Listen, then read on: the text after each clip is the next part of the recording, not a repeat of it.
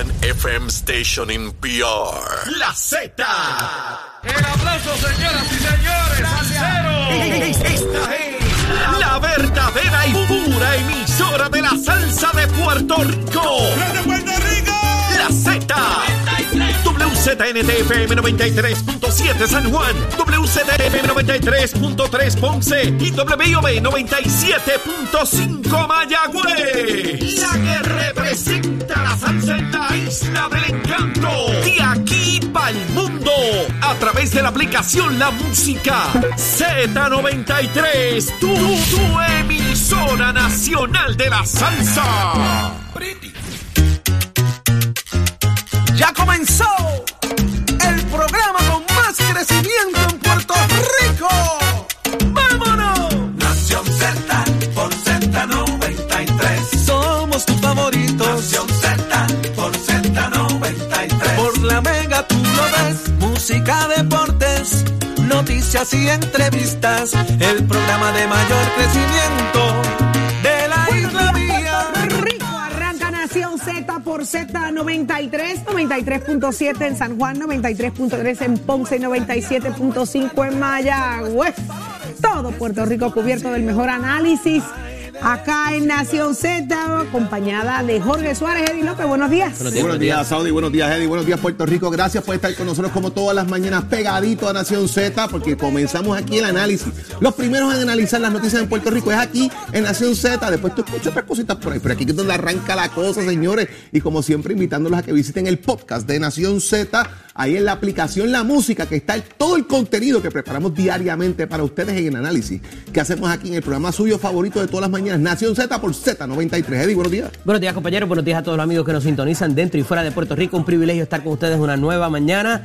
Hoy 30 de agosto del año 2022, martes. Presto y dispuestos a llevarle a ustedes las informaciones, pero sobre todo el análisis que tanto les gusta y prefieren a través de todas nuestras plataformas interactivas. Conéctese al podcast de Nación Z a través de la, la música, así también como del Facebook Live para que nos deje sus comentarios y sugerencias. Siempre importante para nosotros el poder tener ese compartir con ustedes, además del análisis que les tenemos desde aquí, Saudi.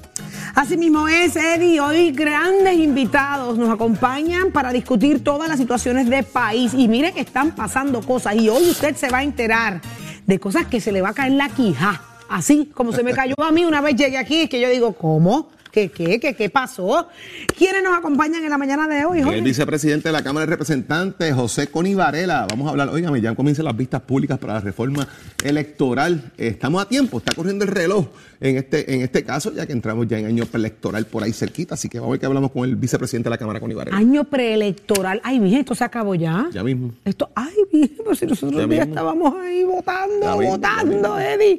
¿Qué más? ¿Quién más nos acompaña? Mira, en el análisis del día va a estar con nosotros, como todos los martes, la portavoz del Movimiento Victoria Ciudadana, Rosa Seguí, la licenciada Rosa Seguí, y la senadora por San Juan, Nitza Morán, la senadora por el Partido Nuevo Progresista. Vamos a discutir eh, asuntos sobre los vetos que el gobernador ofrece en el día de ayer a cinco medidas y también eso de que Luma está en probatoria, dice el señor gobernador. Hablaremos con eso con nuestro panel de féminas en la mañana de hoy. Probatoria. Ay, Virgen Santa, eso es como, como, como, En la escuela como un te- castigo, como, Sí. como tú tienes castigadita o castigadito. Pero también estará con nosotros el presidente del Centro Unido de Detallistas, Jesús Vázquez, y la secretaria de la Gobernación, Noelia García, que en estos días ha estado eh, eh, en, la, en, en la candela eh, por asuntos de precisamente de Luma, será que tiene que responder a eso, pero hay otros asuntos importantes que preguntar y eso pasará aquí. ¿Y quién llega por ahí también, eh, Jorge? Bueno, viene por ahí Leo Aldrich, ya mismito, hablarnos Ahí también de lo que está pasando en y fuera del país con su análisis aquí certero en Nación Z. Y excusamos a nuestra queridísima Carla Cristina, que está indispuesta, lo dijo ayer aquí y estaba indispuesta, de verdad. Así que que te mejores pronto, Carla, para que regreses acá con el mismo entusiasmo que, que te caracteriza. Pero vamos al análisis de las portadas, señores. Un FEI para el alcalde de Arecibo. Tuve la oportunidad de entrevistarlo eh, en Papeleta Rosa y en, en otras oportunidades, pero, pero eso está ocurriendo. Vamos a venir con eso y más. Adelante. Se habla de mal manejo, se hacen serios señalamientos contra, contra el alcalde, se le asigna un FEI. Jorge, ¿qué pasó ahí? ¿De qué se es, trata? El secretario de Justicia, Domingo Emanuel, y ayer hizo un anuncio precisamente de la recomendación de asignación un FEI a Carlos Tito Ramírez, alcalde de Arecibo, precisamente por lo que se pretende, ¿verdad?, aprobar en este caso, es malversación de fondos públicos en cumplimiento del deber. Artículo 4.2b de la Ley 1 del 2012, Ley eh, Orgánica de la Oficina de Ética Gubernamental. Esto por otorgar, reclutar y mantener contratos en el municipio a personas que han resultado convictas y sentenciadas por comisión de delito. En este caso hace referencia a la ex senadora Maritere González, que ustedes bien saben que tuvo un caso relacionado a, a Naudi Hernández en un momento dado, que fue un vínculo en ese caso. También eh, que eh, pues hubo un tema de malversación eh, de campañas políticas en ese caso. Y también al doctor Edgar Cancel Zapata. En el caso del doctor Edgar Cancel Zapata, es por fraude en violación al artículo 18 del USCA, eh, eh, que existe una resolución a esos fines de la Junta de Licenciamiento y Disciplina Médica en su expediente. ¿Qué es el US Code? Esto es el US Code Fraud. Related activity in connection with identification documents, authentication, futures and information. En otras palabras, el artículo 1 y 2 de este código lo que plantea es específicamente transferencias de identificaciones falsas o robadas o documentos falsos para beneficio personal como médico. Así que a esos fines, esto, eh, y se declaró culpable, obviamente, eh, convicto en este caso por este, por este asunto, el doctor Zapata. Hay un expediente donde la, eh, la Junta de Licenciamiento y Disciplina Médica hace valer dicha información. Eso está en el expediente del doctor, más el caso que ya todos conocemos de Maritere González. Por las contrataciones de estas dos personas, se le asigna entonces y se recomienda la asignación del FEI al alcalde Tito Ramírez. Es interesante, Jorge, porque ciertamente se habla de una recomendación para la designación de un FEI. O sea, esto todavía está en una etapa bastante preliminar.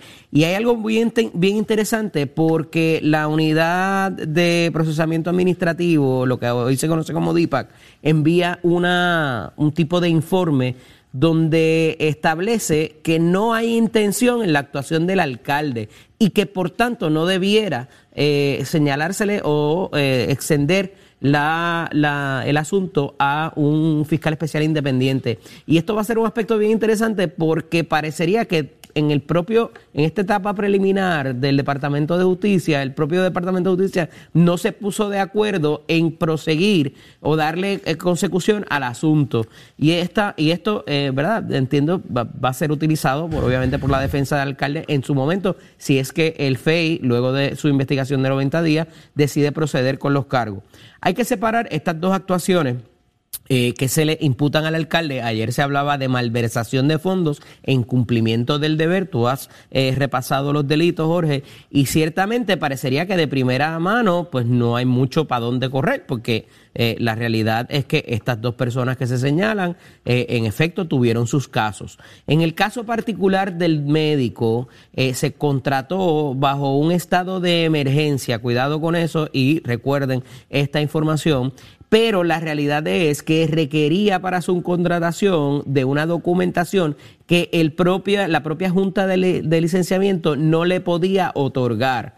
Además, o diferente y respectivo del caso que hubiese tenido, que también alegadamente tuve- tiene que ver con identificación, alegadamente no, fue encontrado culpable, o se declaró culpable, eh, eh, pues Aquí también tiene el asunto de que para poder certificarse como médico y trabajar en la nómina pública, tenía que tener unos documentos que no se lo iban a conceder por razón del caso que había tenido previo. En el caso de Maritere González, pues ciertamente estaba trabajando y esto ya había sido mencionado eh, infinitamente por varias figuras políticas en términos de que era una figura bastante cercana al alcalde como ayudante especial y que eso incidía sobre ciertas disposiciones de la ley de ética, lo habíamos visto con el alcalde de Maricao, que sostenidamente había contratado a su hermano y se le había señalado esto por años, casi décadas, eh, y continuaba haciéndolo y no pasaba nada, eh, de hecho no pagaba ni la multa nos había dicho la exdirectora de eh, la Oficina de Ética a esos efectos. O sea que hay precedente en cuanto a esto. Obviamente aquí se agrava por razón del expediente de convicción que pudieran tener estas personas y veremos a ver cómo el alcalde se defiende. Eh, hay unas eh, expresiones preliminares de él donde entiende que no se cometieron los delitos y veremos a ver cuál va a ser la determinación del FEI de, de inicio, si va a proceder con la investigación y a qué fiscal o a cuál fiscal, eh, fiscales se le asigna esta investigación para propósitos de darle consecución a la recomendación del señor secretario de Justicia, Rolando Manoli. Qué interesante, eh, ¿verdad? La forma. Y una de las primeras cosas que impresiona de, las- de los señalamientos es que son dos personas ex convictas a las que alegadamente se le está dando trabajo. Y uno primero que dice es, pero ven acá. No, no, no, no que estamos tratando de que los ex convictos también Pero, echen para adelante. Yo Aquí dije punto- Rolando Emanuel y compañeros Domingo Manoli. Aquí hay un punto importante. ¿Cuál es el punto? Y es que aparente y alegadamente el médico mintió en la solicitud. Exacto, a eso voy. Esa Que- mentira de la solicitud Por eso separo los dos casos, Jorge, Ah, o sea, porque sí, hay, hay unas, hay en unas el caso de situaciones Maritere, distintas. en el caso de Maritere, que ya cumplió, ya, ya, ya, ya, ya terminó su proceso legal, ¿por qué es el señalamiento? Bueno, ella se le sentencia, pero todavía está en sentencia suspendida. Ahí es que está el Sí. Bueno, eh, y, que, y que hay una convicción. Lo que pasa es que este tipo de, por lo que se declara culpable Maritere González, que es parecido también a lo que pasó con el expresidente de la Cámara, Jaime Perello, son un- es casi una multa administrativa. No obstante, continúa siendo una, una convicción. Entonces, parecería que hay un limbo jurídico en ciertos aspectos para propósitos de cuando alguien, eh, eh, ¿verdad? Eh, eh, eh, te dan una convicción por 10, 20, 30 años, ¿verdad? Y haces cárcel. Entonces, cuando, cuando te declaras un delito menor, pues quizás ese impacto no debiera tener esa consecuencia de que no se te pueda contratar. Y me parece que por ahí es que va a ir la, def- la, la defensa. Además de que, como señalo, este informe de la Unidad de Procesamiento Administrativo, lo que era la UPAD antes, ahora la DIPAC, dentro del Departamento de Justicia, me parece que eh, eh, eh, amilana bastante o agua un poco en la recomendación del, del secretario de Justicia. Qué interesante. hay que Vamos ver a al ver. final del día que salen esos papeles. Si mintió, Porque si estos no son delitos de intención, by the way. La persona mintió, porque entonces si hay, si hay si mintió, hay una intención. Porque él sabe. Pero no es del Eventualmente, No Pero es no del es del alcalde, es del alcalde. médico, es del Entonces, médico. ¿por qué asignarle un fey al alcalde? Guare, bueno, porque ¿quién dirige el municipio? Por ¿Quién eso. Pero ¿y ¿verdad? si esta persona ¿Quién- mintió? Voy. Si tú le haces una pregunta en el Departamento de Recursos Humanos, usted cumple con estos requisitos y yo hago mi trabajo de hacer las preguntas, el due diligence de hacer las preguntas, y ¿verdad? Para el reclutamiento, y la persona miente, obviamente eh, quien recomienda el reclutamiento, quien hace el proceso, sigue siendo la figura del alcalde, por eso van contra el alcalde. No necesariamente que el alcalde esté implicado, porque la persona tiene una intención de defraudar al municipio, y la intención de defraudar al municipio precisamente es por mentir. Ahora, lo planteamos porque son, es información que, que está ahí sobre la mesa eh, de esta investigación. Vamos a ver, al fin y al cabo, qué va a pasar con esto, pero pudiese separar al alcalde completamente en este caso. También está el, el asunto de qué hiciste cuando te enteraste. Y ahí entonces el incumplimiento del deber. Si el la- alcalde lo removió, no lo removió cuando se enteró del tema. Ay, bien santa, vamos a ver qué pasa. Y bueno, aquí está, se está considerando la asignación de un FEI para el alcalde. Es ¿Así correcto. es? Ok, eso vamos a Se verlo hace más una adelante. recomendación y de ahí Hay el que ver FEI ahora qué pasa si el FEA aceptó. Más caso. adelante. Pero esto que vamos a tocar ahora, señores, usted lo tiene que tener clarito y fresquecito en su memoria. Cuando, cuando explota todo el asunto del COVID y el gobierno en aquel momento, eh, bajo, bajo el mando de Wanda Vázquez, eh, se pretendía en aquel momento la compra de un de pruebas de COVID, imposible olvidar. Y aquello ha formado, señores, un escándalo de momento con unas supuestas ilegalidades que están en unos procesos, ¿verdad?, judiciales ahora. Y hoy trasciende información que me sorprende muchísimo, Eddie. ¿Qué pasó? Mira, eh, es que dentro de toda esta investigación que se está eh, haciendo, pues obviamente, al igual que muchos otros de los casos que se están dando en la esfera federal y local, se provee para lo que es el, el descubrimiento de pruebas. Una vez se hacen señalamientos contra acusados, eh, y se formaliza la acusación, ese acusado tiene derecho a carearse no solamente con los testigos, sino con la prueba documental que hay contra esa persona. A esos efectos empieza un compartir de información que es mutuo entre las partes, en este caso como es la fiscalía quien presenta la prueba contra el imputado de delito, pues se le tiene que dar todo lo que tiene el departamento. A esos efectos hay unos informes que pudieran ser confidenciales porque son lo que se llama el sumario fiscal, es lo que el, fiscal acá ha llevado a cabo en sus investigaciones, en sus, eh, en sus entrevistas y todo lo demás. Y hay cosas que no necesariamente pueden ser eh, eh, discutidas o ofrecidas, descubribles, es, el, es, el, es como se llama, para propósitos de esto, porque pues pudiera incidir en otras instancias, pudiera poner en peligro testigos, pudiera poner en peligro la investigación de conocerse. Es muy, el juez, los jueces son muy celosos con esto porque, de nuevo, pudiera haber una prueba ahí que requiere la defensa para poderse efectivamente defender. En este caso, el juez Jimmy Ed Sepúlveda Laverne ordena eh, que se revele y que se ofrezca y se descubra un, un informe que la fiscalía tenía y este informe se llama informe o es titulado informe confidencial del Departamento de Justicia al panel del fiscal especial independiente sobre la pesquisa por la multimillonaria compra de ventas eh, de pruebas para detectar COVID.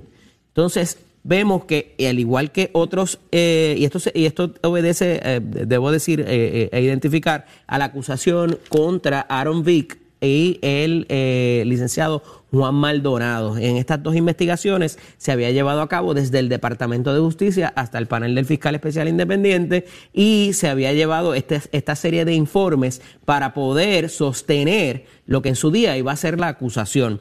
No empecé lo que allí se contenía y respectivo del título de confidencial, y esta es la parte importante, porque el nombre no hace la cosa y el título mucho menos.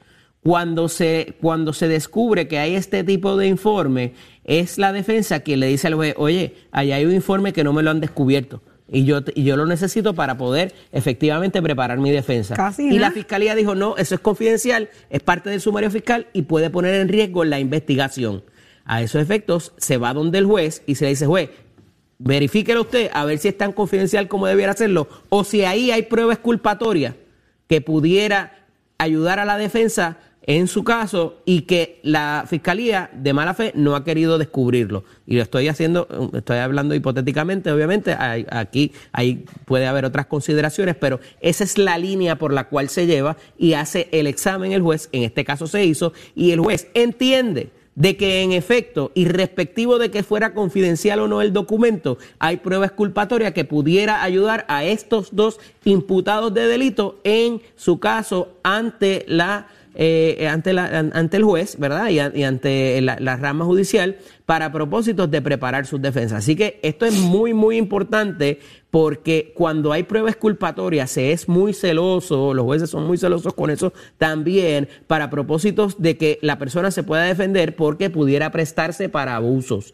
Así que el tener esto escondido y, y manejarlo como confidencial y ponerle ese nombre de confidencial ya pone un peso adicional y una sospecha adicional sobre la prosecución de, este, de estos casos y el impacto que pudiera tener entonces en qué tipo de prueba es culpatoria. Porque, ¿verdad? Puede ser eh, eh, eh, completamente eh, eh, que no implique delito o que haya ah, otra, o- otro responsable de ese delito que no sea el que se esté imputando. Pueden ser muchas cosas, pero esto no pinta bien para desde ya, desde el saque, desde esta etapa preliminar, para eh, te- llevar a feliz término este caso por parte de la Fiscalía.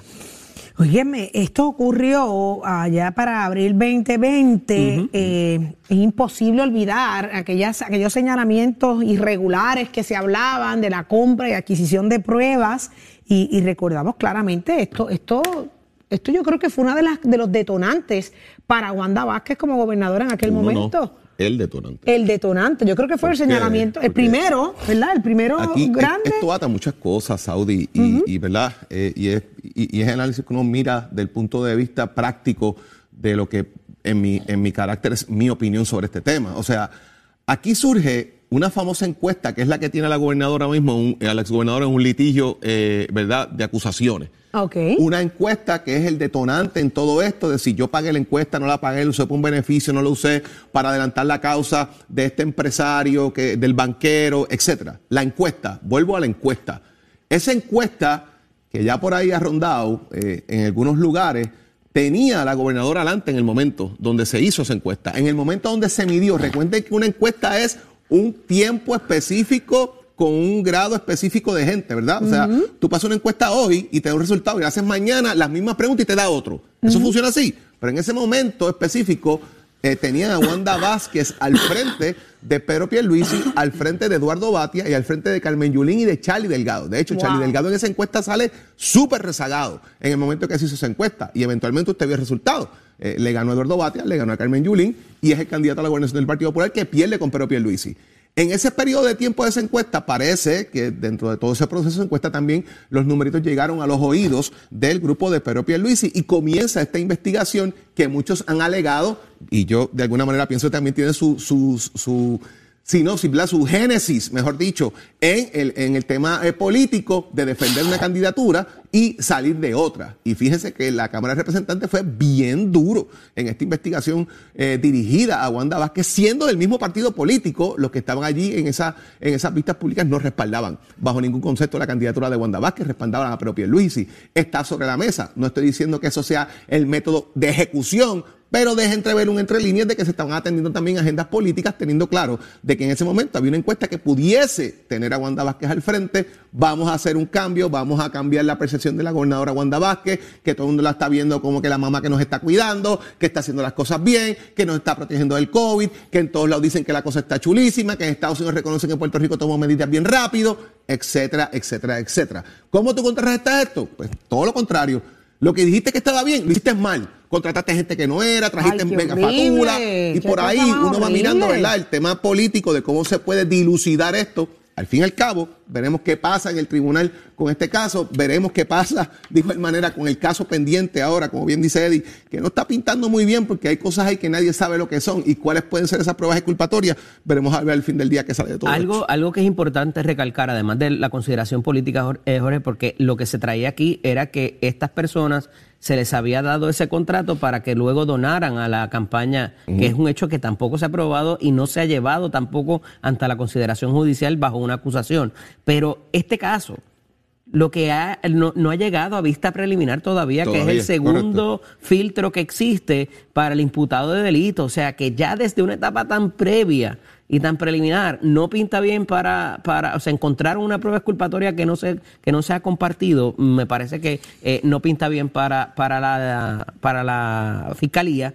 Eh, y de nuevo, esto quizás no tenga que ver directamente con la gobernadora porque ella no está mencionada aquí, pero se había señalado, como eh, hice el apercibimiento inicial, de que estas personas eran muy cercanas a ella y que se les había favorecido con esto para que donaran a su campaña y pudiera salir eh, eh, favorecida en las elecciones. Así que eh, interesante cómo vaya a partir todo esto. El próximo 21 de septiembre se verá la vista preliminar y veremos cómo este, esta información que alegadamente está contenida en ese informe pudiera beneficiar a los imputados de delito en este segundo filtro que existe luego de la vista de determinación de causa para arresto, ahora la vista preliminar antes de llegar a juicio.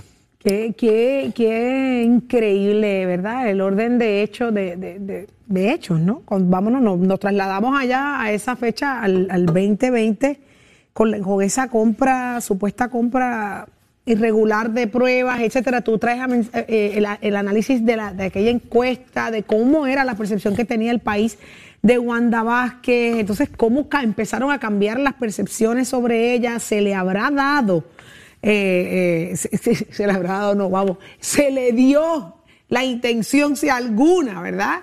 Eh, a, a lo- a los contrarios de Wanda Vázquez, en efecto, sí, vimos que eso empezó a cambiar el juego por completo para, para la percepción que se tenía de Wanda, sembraron la semilla de la duda y ante las situaciones y al hastío de la corrupción, eso tomó gran fuerza. Vamos a ver qué pasa. Dijiste, Eddie, ¿qué fecha es? ¿El 20 qué? 21 de septiembre es la vista, va a ser la vista preliminar hasta ahora. Se, se suspendió del 19 para el 21. Vamos a ver qué pasa, pero esto se pone bien interesante, bien, bien interesante. Queda mucho más por discutir. Usted pendiente acá a Nación Z, pero vamos a tomar nuestra dosis deportiva porque ya está listo Tato Hernández. Buenos días, Tato. Buenos días, Tato. Buenos días, buenos días para todos allá en el estudio Titi Saudi, tío Jorge y tío Eddie. I am triste because I love with Uruguay team, you know what I mean, man? Pero ya usted sabe cómo es esto. Am triste. Perdimos contra Uruguay, vamos a estar hablando ahora, empezando los deportes tempranito en la mañana, de la derrota que tuvimos anoche en nuestra selección nacional en la cuarta ventana de lo que es la Copa Premundial para ese Mundial del 2023. Perdimos ante Uruguay, jueguito que no debíamos perder. Nos mató la confianza, nos ganaron 78-70, cometimos 22 Nobel que esa gente convirtieron en 20 puntos o más. Así que no pudimos dar, no podíamos dar ese break. Para el juego, perdimos como que la concentración. Y el juego que se jugó contra Brasil no fue el mismo que jugamos aquí contra Uruguay, nos costó la derrota. Bueno, pero a llorar para maternidad, terminamos con 4 y 4, Uruguay tiene 5 y 3, ahora tenemos que esperar a las próximas ventanas, una que es en noviembre y la última que es en febrero del 2023, para ahí ver la decisión cómo cuadramos y si podemos estar en ese proceso para así estar representando Puerto Rico, representándonos allá en el Mundial 2023. Vamos a ver lo que pasa y vamos a estar pendientes a todo ese trabajo que hagan los boricuas. Tenemos un equipo joven, yo sé que hay que hacer par de ajustes ellos están jugando ahí, están dando su corazón, esto no es fácil, así que vamos a apoyarlo en vez de estarlo criticando y escribiendo barbaridades por las redes ahí, porque esto es un equipo joven, olvídese de eso, se perdió, pero vamos por encima. Así usted se entra aquí, Nación Z, soy Gachero, y on my friend. Jorge Suárez. La fiscalización y el análisis de tus mañanas de lo que ocurre en y fuera de Puerto Rico comienza aquí en Nación Z. Saudi Rivera. La verdad con un análisis serio y responsable. Y Eddie Lofe. Levántate que el despertador te está velando y te agarra el tapón. Nación Z por Z93.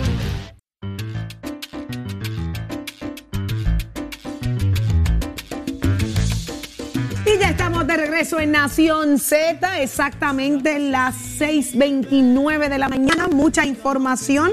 Señores, eh, hay varias preguntas eh, con asunto de, de- de- qué manera eh, van ahora a trabajarse las cosas en Luma. ¿Qué ha provocado esta presión del pueblo con hacer esta manifestación, levantando reclamos y la insatisfacción que hay con el servicio y los altos costos del de, Luma, de, energía eléctrica?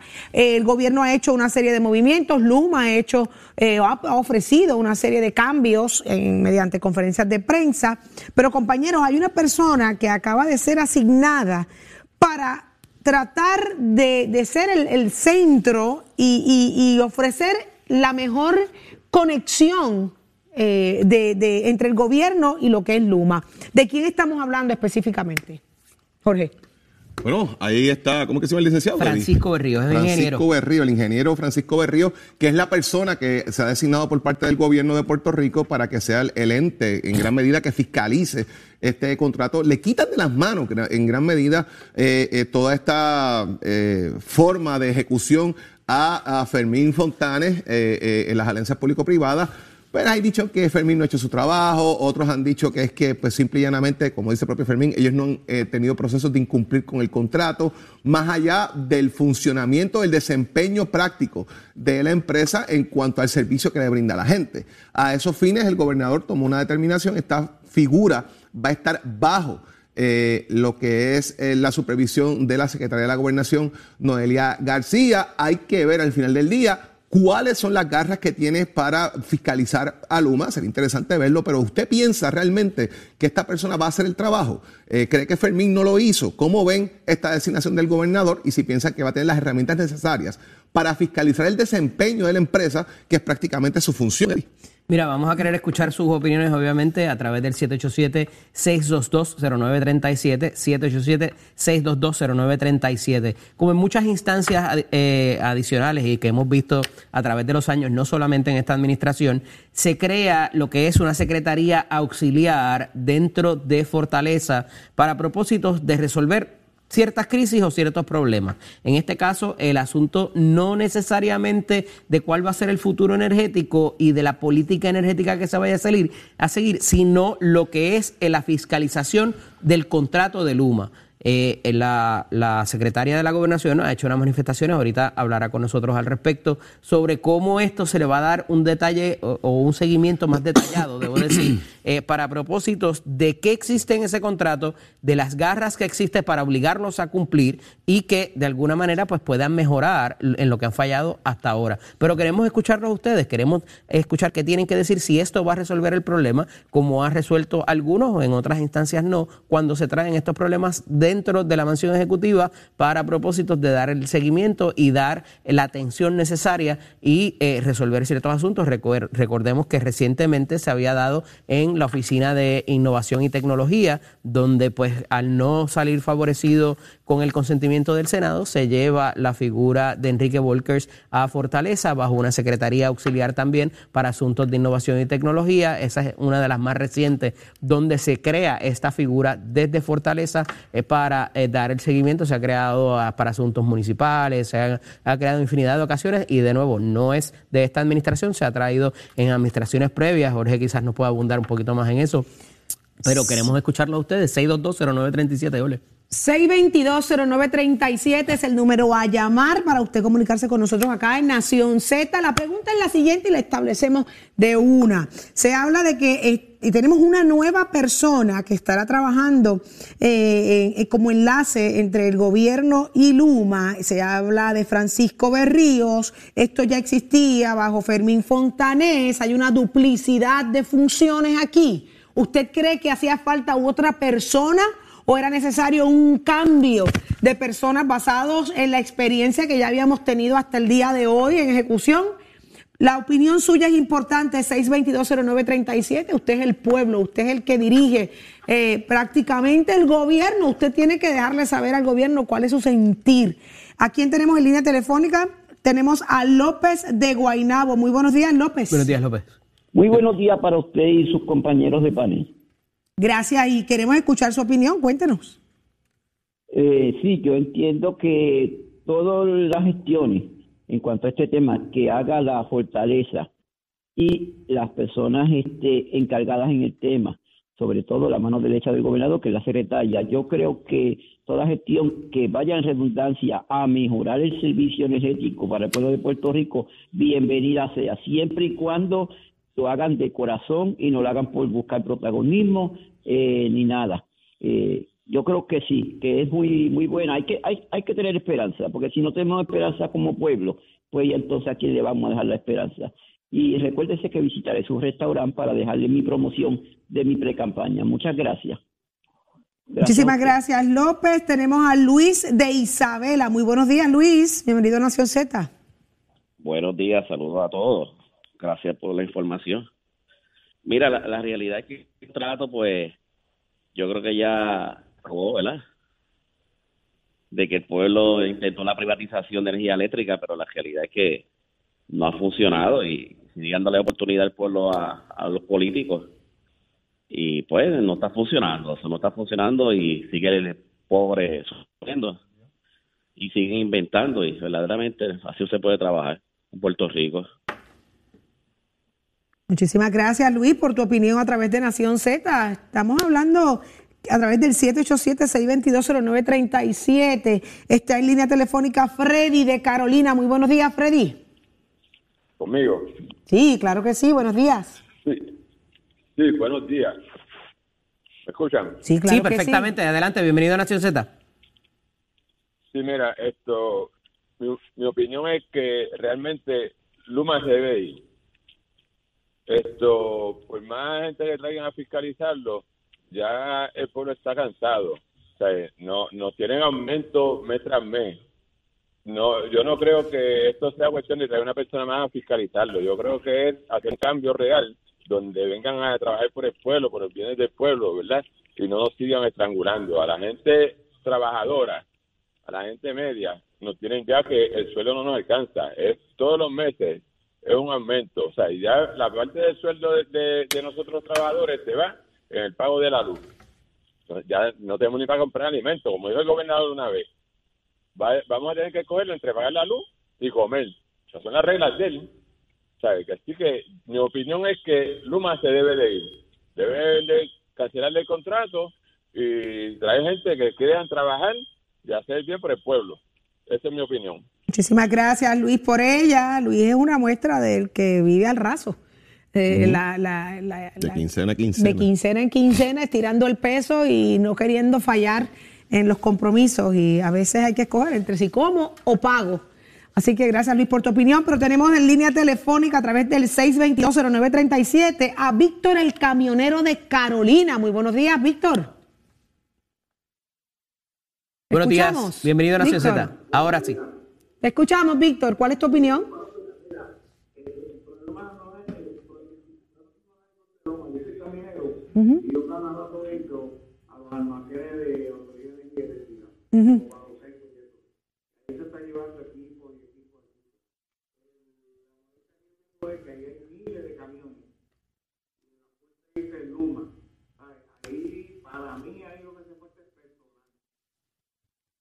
O sea, que tú eres, tú has presenciado la cantidad de vehículos que hay allí y, y, y- y validas un poco la, la queja mayor, que es la falta de celadores y la falta de, de- de- de personal para que, que hagan, ejecuten.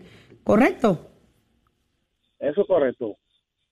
Que bueno, gracias por compartir tu experiencia con nosotros y, y lo que está diciendo él, eh, en, en cierto modo, es el reflejo de, de la ausencia de personal, la queja más grande detrás de todo esto, Jorge. Tienes herramientas, tienes materiales, quizás lo que te falta es personal para poder llevar a cabo los procesos de mantenimiento, ciertamente. un cúmulo de cosas. eh, me parece que hay que mirarlas con mucho detenimiento, ¿verdad? La responsabilidad eh, de cómo manejar el tema del aumento en combustible. La factura sigue para arriba. eh, usted sigue pagando más y recibiendo menos servicio. Es un tema, ¿verdad? Porque ah, es que hemos cambiado muchas cosas. Tienes tú una aplicación para poder pagar, pero ¿qué voy a pagar si no tengo el servicio en mi casa? ¿Verdad? Yo creo que eso es un punto neurálgico. Y es el costo, cómo aumenta también el kilovatio hora, por qué ese aumento se da más allá del costo del petróleo eh, y todas las cosas y fórmulas estas que nadie entiende eh, al final del día, que es lo que uno termina pagando. O sea, el consumo de una persona quizás son 125 dólares.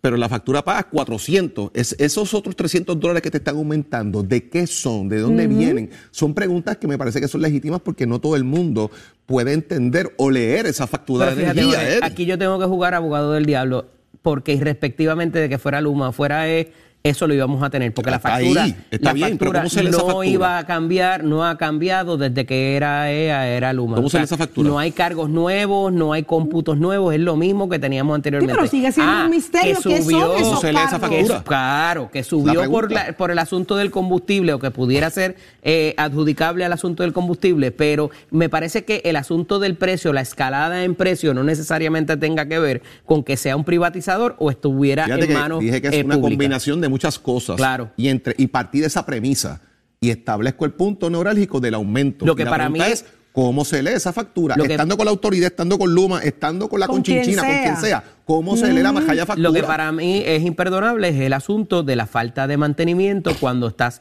con una inversión considerable de dinero, ¿verdad? Que tienes una- unos recursos a su haber para la contratación, se han llevado a cabo las contrataciones y con todo eso ni tan siquiera puedas podar un maldito árbol, No para dijo- que no, no le caiga aquí el, encima la poeta, línea. el poeta que todo lo compone no estuvo aquí y dijo precisamente que trajo aquí una historia y un cuento de cómo se hacen las cosas y nunca contestó realmente dónde iban a poner los chavos y dónde estaba el dinero. Todavía no ha dicho qué líneas podaron ni qué postes han colocado y dijo que nos iba a enviar la información de en qué se gastaron los chavos. Y me parece que es autoinfligido, es autoinfligido. O sea, si no tienes el personal, dilo. O sea, no, es, no eres la única industria que no puedes contratar personal a- ahora mismo. A mí, yo de acuerdo con, con lo que dice Jorge, en el sentido de que independientemente del Luma o le demos para atrás, a mí que me describan punto por punto la cantidad de dinero más allá del consumo de, con- de consumo de luz que se le está facturando a uno en esa factura. Demasiado. Si usted usa 100 pesos y tiene 400 de gastos, ¿de qué?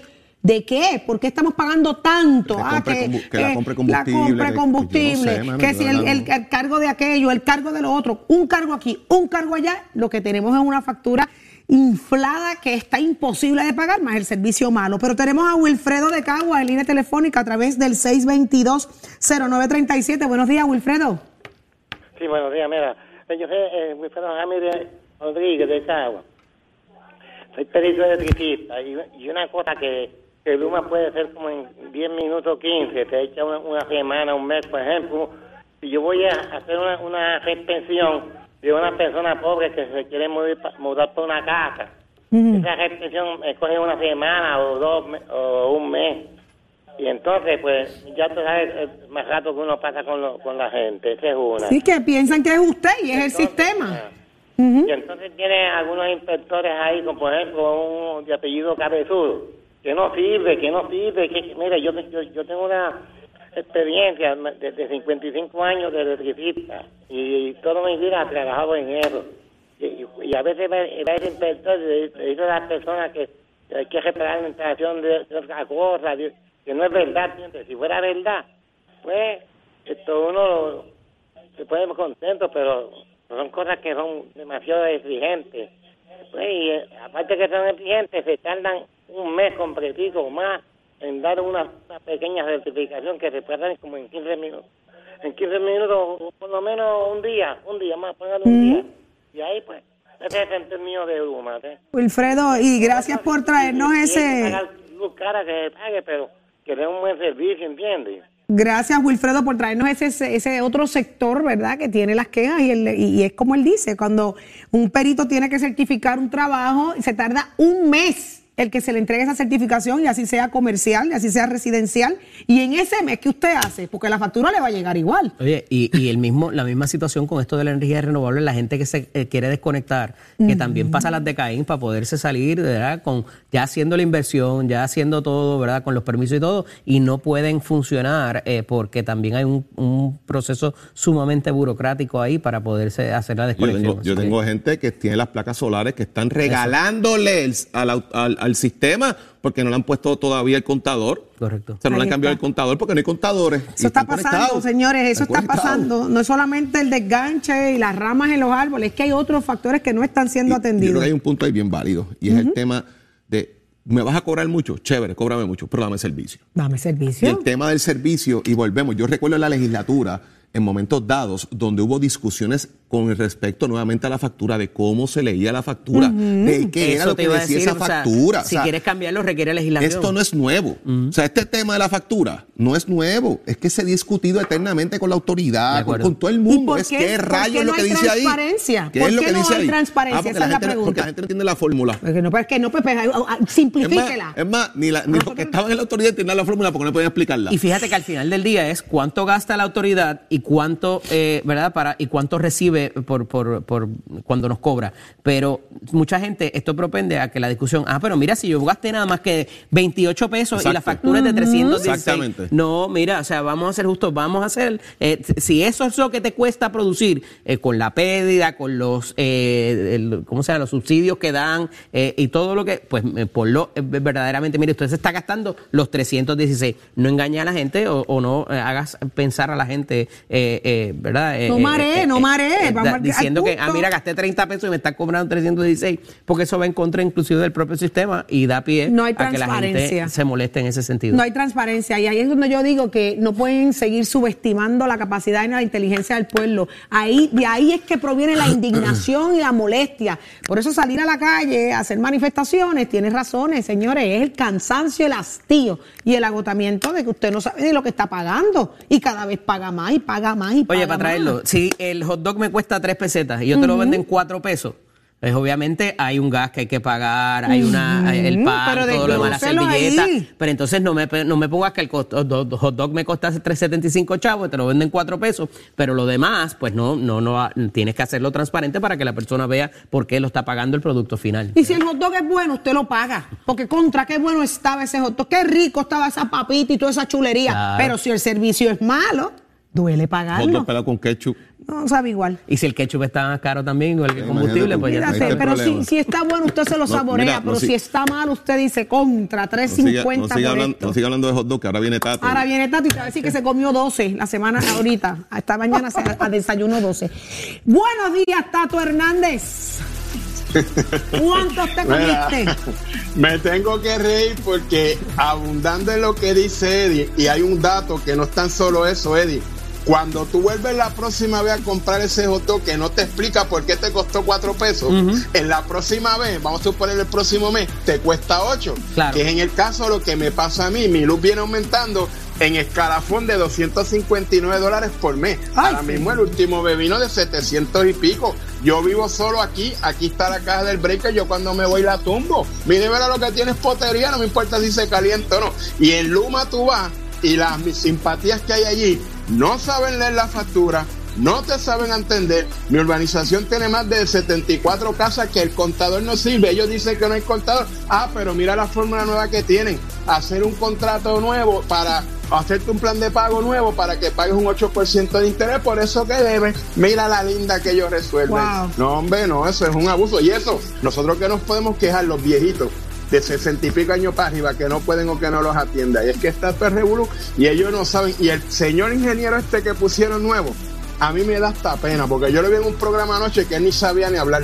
La que hablaba era la señora, la dama secretaria de la gobernación. Lo que ese tipo sabe de ingeniería y de lo que es Luma Nuevo, lo sé yo de química orgánica. Yo nunca he estudiado esto, pero así está este país. Vamos a los deportes para relajarnos. Vámonos con el tenis que la Serena Williams se la dejó caer.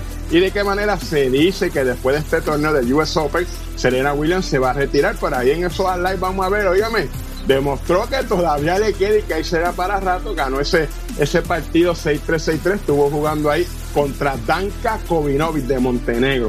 Ganó ese partido 6-3-6-3. El próximo partido de ella es contra la segunda del mundo, Anet Kontkovic, que no está nada de fácil, pero Serena está jugando ahí. 23 mil fanáticos había en ese estadio Altorachi, que es el centro de tenis allá en los Estados Unidos, se está jugando este gran torneo. Así que vamos a ver qué es lo que espera, qué es lo que viene, qué es lo que pasa. Habrá casi una tenista que le ha dado mucho, 23 Grand que ha ganado. Dice que se retira. Vamos a ver qué es lo que pasa, si a lo mejor juega una temporada más. Estaremos pendientes de eso. Usted se entera aquí en Nación Z, somos deportes. El gachero, y vieron my friend. Ponte al día. Aquí te informamos y analizamos la noticia. Nación Z por, por, por Z93.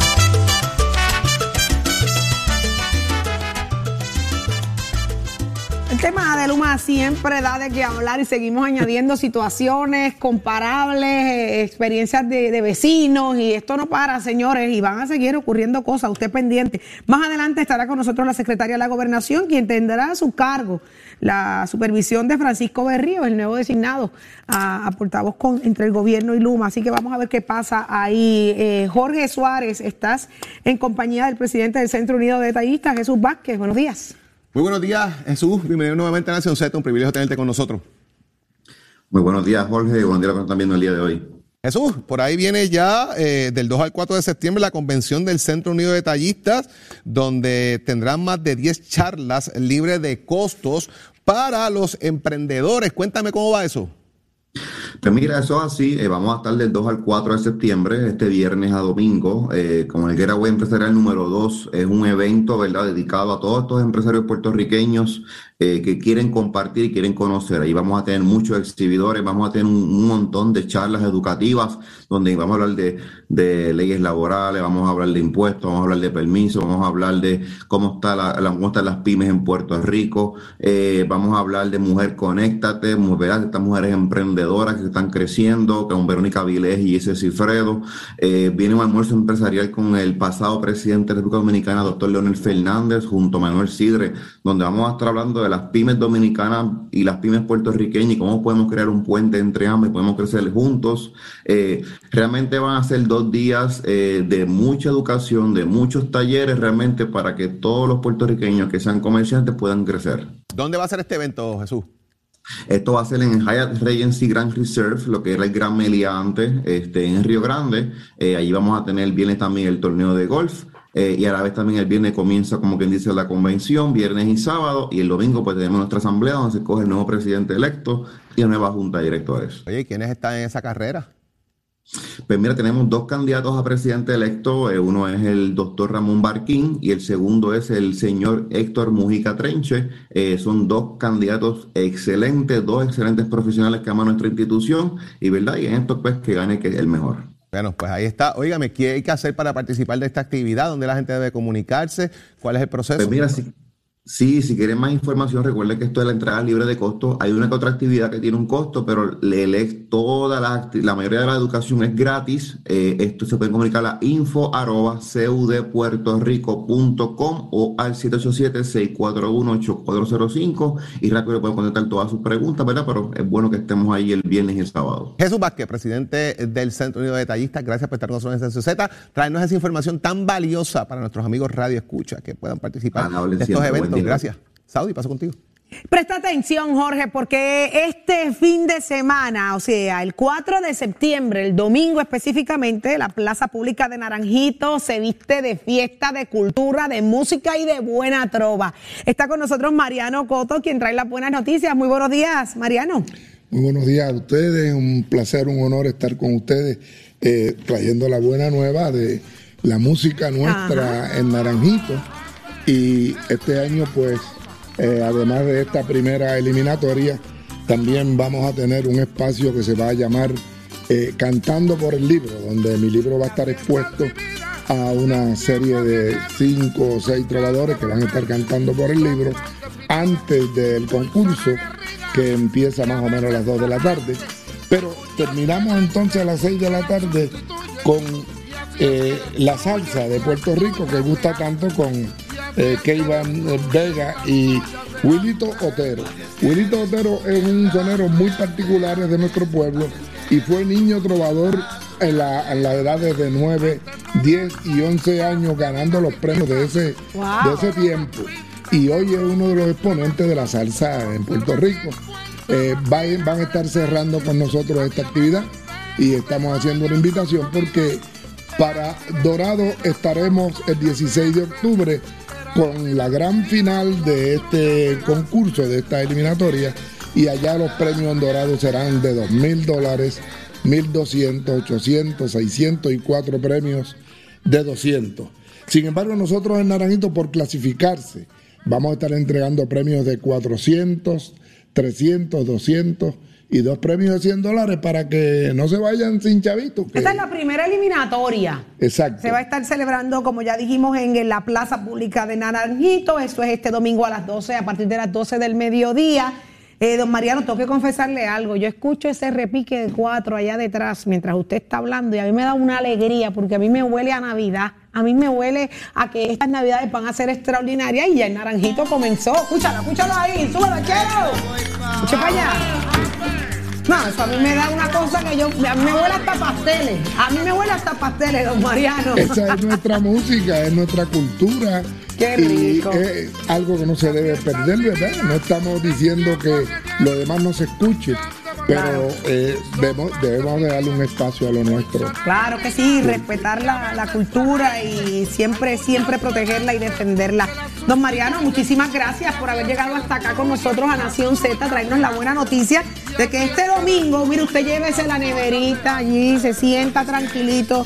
Al alcalde, muchísimas gracias a Orlando Ortiz por, por darle espacio a la cultura allí en la plaza pública. Yo me iría a sentar allí. Yo espero que haya un kiosco de, de, de bacalaitos y alcapurria. Dígame que va a haber algo así. Lo hay, lo hay. ¿Lo hay? Ah, Todo lo que tiene que ver con nuestra música lo va a ver ahí también. Allá vamos el domingo, si Dios permite, escuchar buena música y a dejarnos sorprender por la trova y la improvisación. Así que, enhorabuena. Allá, allá los esperamos, ¿no? Si Dios lo permite, ahí estaremos. Gracias mil. Ay, ya usted lo escuchó, escúchala, escúchala, súbala, súbala, chero. Ay, eh. Mire, yo soy una jíbara castaja yuya, ¿sabe? Y cuando yo escucho eso, se me infla el corazón. Usted no se mueva de ahí, queda mucho más por disfrutar acá y enterarse en Nación Z, el mejor análisis, el que a usted le gusta. Llévatela, che.